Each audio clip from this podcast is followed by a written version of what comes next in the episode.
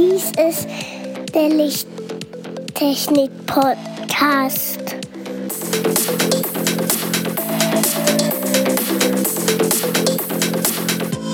Das beste Licht für deinen Bedarf.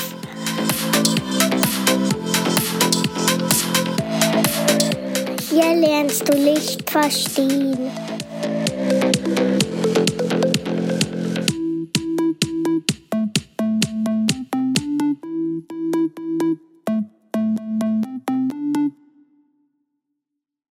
Willkommen zum Lichttechnik-Podcast, Folge 50. Hallo Andreas. Hallo Markus. Und hallo lieber Zuhörer. Heute zur 50. Folge haben wir uns ein besonderes Thema ausgesucht, nämlich den Müll, sprich Lichtverschmutzung. Wie wir ja alle wissen, nimmt ja jährlich die Lichtverschmutzung seit dem Jahr 2012 um 2,2 Prozent zu. Und das finde ich persönlich auch nicht gerade wenig, wenn man das auf die ganze Welt betrachtet. Irgendwann haben wir, glaube ich, eine richtig große, schöne Weihnachtskugel als Erde. Leuchtende Weihnachtskugel. Ebenfalls seit dem Jahr 2012 können 99 Prozent der Bevölkerung in USA und Europa von ihrem Wohnort aus keinen Sternenhimmel beobachten, keine Milchstraße sehen. Ich gehe davon aus, einzelne kleine helle Sterne können sie noch sehen, aber die Milchstraße habe ich sogar hier schon richtig Probleme, die zu erkennen, ja. Ein netter Fun Fact. Im Jahr 1994 gab es am 17. Januar ein Erdbeben in Los Angeles, bei dem ein paar Gebäude und ein paar Brücken eingestürzt sind und damit das Stromnetz ausgefallen ist. In der folgenden Nacht gingen viele Notrufe bei der Polizei ein, weil Andreas, was glaubst du? USA ist UFO-Land, also es müssen UFOs gewesen sein. Ja, sie haben Nein? eine gigantische silberne Wolke am Himmel gesehen. Zu Deutsch, sie haben die Milchstraße gesehen und kannten sie nicht. Da muss ich sagen, als Kind, das ist ja auch schon ein paar Jährchen her, vielleicht 40 Jahre, da war das ja noch nicht so extrem mit den ganzen Lampen. Habe ich auf jeden Fall die Milchstraße sehr gerne in der Natur beobachten können und das war damals noch kein Problem. Heute muss man sich schon die Orte suchen, wo das möglich ist.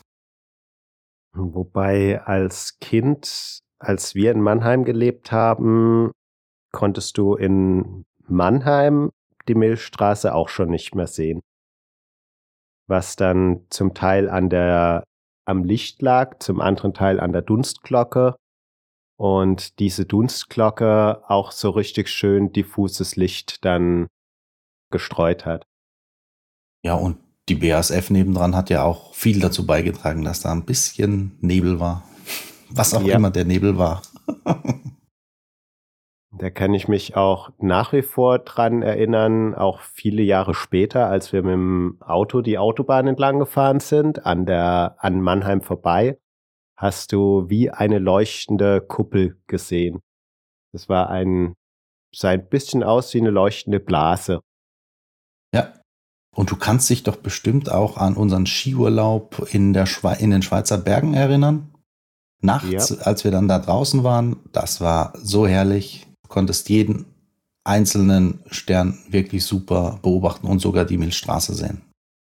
Genau, da war es richtig dunkel. In den Bergen auf 2.000, 3.000 Metern Höhe hat man wirklich richtig gute Vorteile mal, die Sterne gut zu beobachten. Oder auch als wir am Meer in Belgien waren und man, glaube ich, das Feuerchen auch ewig weit gesehen hat ja, es war auch kalt und es war schon Herbst, glaube ich. Und da mussten wir uns ja warm halten. Und die Stämme lagen halt dooferweise trocken genug rum. Natürlich, das Lagerfeuer hat halt dann die ganze Nacht etwas gebrannt, ja. Aber wir haben es abgedeckt und ausgemacht, bevor wir weg sind. Genau. Könnte sich ja irgendjemand beschweren. Und zurück zu den Beleuchtungsmitteln auf Straßen. Da wird ja aktuell immer mehr die Natriumdampflampe ein seltenes Stück, diese etwas rötlichen Lampen, und werden durch die LED-Lampen ersetzt. Das Kuriose daran ist, die EU fördert ja diese effizientere Beleuchtung und davon sind alle Straßenbeleuchtungen ja betroffen. Dadurch werden auch 50 Prozent der benötigten Energie eingespart. Die LEDs haben auch den Vorteil, dass der Lichtkegel gezielt auf die Straße abgebildet werden kann und in einigen Fällen heute schon gedimmt werden kann. Das Dimmen erfolgt dann zu den Nichtnutzungszeiten und zu Nutzungszeiten, sprich über Bewegungsmelder, kann die Lampe dann in der Helligkeit angehoben werden. Da ist mir ist es, ich war unterwegs mit dem Fahrrad. In Deutschland habe ich so eine Dimmung noch nicht erlebt gehabt, aber in Salzburg bin ich da mal mit dem Fahrrad unterwegs gewesen, am Fluss entlang. Und auf einmal wird war gewohnt und war schön dunkel, die Lampen waren etwas gedimmter. Auf einmal wird es taghell. Ich habe mich so erschrocken, weil ich an so einer gedimmten Lampe vorbeigefahren bin. Und wenn man das vorher nicht kannte, kann das einen doch mal kurz mal den Atem rauben. Und ich bin nicht gefallen, nein. Zum Glück. kann man sich, sich so ähnlich vorstellen, ah, jetzt kommt der Hubschrauber von oben und beleuchtet ein und will dich verhaften. Keine Ahnung. Es war aber nicht zu Corona-Zeiten, oder? Nein, nein, da war noch die Welt eine andere. Die LED-Lampen werden in der Regel ja auch aktuell mit 4000 Kelvin gefördert. Im Gegensatz zu diesen warmweißen LEDs, die bei ca. 2700 Kelvin liegen, sind auch diese mit 4000 Kelvin viel häufiger eingesetzt wegen der Förderung. Die warmweißen LEDs brauchen ungefähr 10% mehr Energie. Und dementsprechend werden die auch weniger eingesetzt.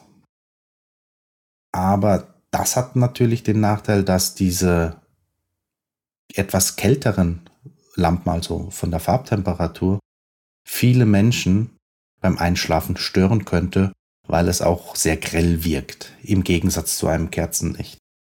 Sie haben schlichtweg einen höheren Blauanteil und der wirkt sich negativ auf sowohl die Menschen als auch auf die Umwelt aus, auf die Flora und Fauna. Ein weiterer Punkt ist, dass Beispiel Bayern jedes Jahr die nächtliche Helligkeit um circa drei Prozent zunimmt. Also jedes Jahr werden die Nächte um circa drei Prozent heller in Bayern. Das kann nur an den Autos liegen.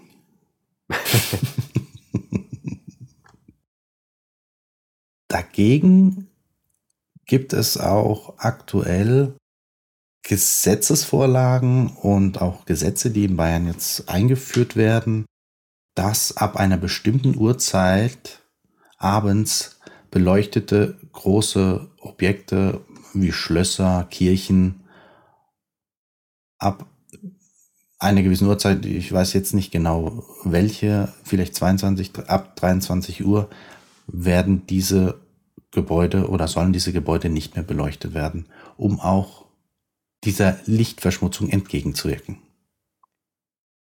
Was für Auswirkungen hat denn die Lichtverschmutzung?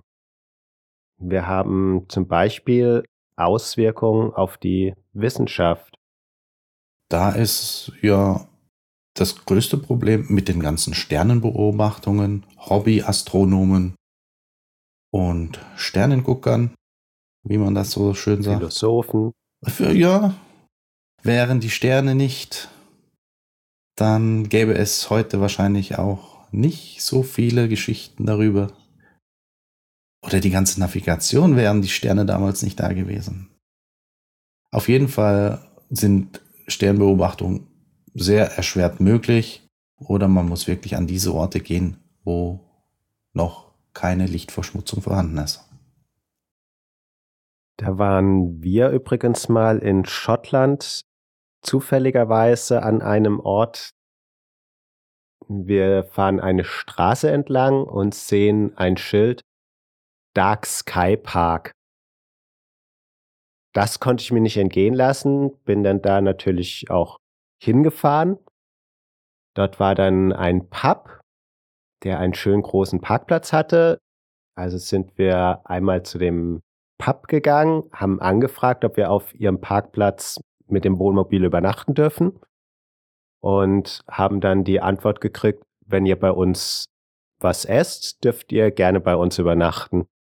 Und das war ideal für uns, weil wir konnten mit den Kindern dort essen gehen und auch ein Guinness trinken, ohne die Kinder natürlich. Und wurden nachts dann noch mit einem wunderschönen dunklen Umfeld belohnt, bei dem man sehr schön die Milchstraße gesehen hat. Später werden wir auch noch darauf zurückkommen, wo solche Sternenparks in Deutschland noch vorhanden sind so wie du es in Großbritannien erleben konntest. Wie ist die Auswirkung denn auf den Menschen, wenn zu viel Licht vorhanden ist? Also haben wir ja vorhin schon angesprochen, dass Schlafstörungen bei Menschen auftreten können. Durch diesen hohen Blauanteil wird auch die Reduktion von Melatonin im Körper reduziert, die Produktion reduziert wenn nichts nachkommt, ist nichts mehr da. Melatonin wird ja dazu benötigt, um müde zu werden, um auch gut zu schlafen. Die Förderung durch oder der Stress auf den Körper selbst fördert natürlich auch Burnout-Syndrome. Durch die ganzen vielen Beleuchtungsquellen im Büro, zu Hause mit diesen hellen, grellen Lichtern, den Monitoren, wenn man nicht gerade dann auf diese Nachtlichtfunktion geht, also beziehungsweise auf dieses warme Licht. Ja. Äh, warme Licht bei den Monitoren umschaltet. Also ich kann es persönlich nicht. Ich mag diese gelben Anteil in Monitoren nicht. Beim Smartphone muss ich sagen, habe ich mich mittlerweile dran gewöhnt. Ja, das ist wahrscheinlich auch eine Geschmackssache. Ja. Das ist dann abends also ich habe es anfangs richtig schrecklich gefunden, habe es aber ganz bewusst gelassen und nach einer Weile gewöhnt man sich wirklich dran, dass abends das Ding irgendwann eben auf diesen Nightshift-Modus umschaltet und alles blau reduziert ist, alles stark ins Rötliche geht. Ja. Aber ich glaube, bevor ich am Handy abends dann da so rummache und das auf dieses Nightshift umschalte, würde ich eher ein Buch nehmen und direkt nach zwei Zeilen wegdösen. Das eine schließt das andere ja nicht aus. Ja, ich äh, lesen am Handy, hm, Nachrichten ja, aber Bücher nein. Diese ganze Lichtverschmutzung hat aber nicht nur Auswirkungen auf die Menschen, sondern auch auf Tiere. Und zwar fördert die Lichtverschmutzung zum Beispiel ganz massiv auch das Vogelsterben. Warum? Das erfahrt ihr in unserer nächsten Folge. Ich bedanke mich bei dir, Markus, für das Thema. Vielen Dank, Andreas, für dieses spannende Thema. Und wenn dir, lieber Zuhörer, die Folge gefallen hat, das Thema gefallen hat, dann hinterlass uns eine Nachricht unter Lichttechnik podcast.gmx.de oder kontaktiere uns auf LinkedIn oder Xing. Du darfst uns unseren Podcast auch gerne weiterempfehlen. Wir freuen uns über viele neue Zuhörer. Und um sichtbarer zu werden, darfst du uns gerne eine Bewertung auf dem Podcast-Portal deiner Wahl hinterlassen. Tschüss. Tschüss. Tschüss.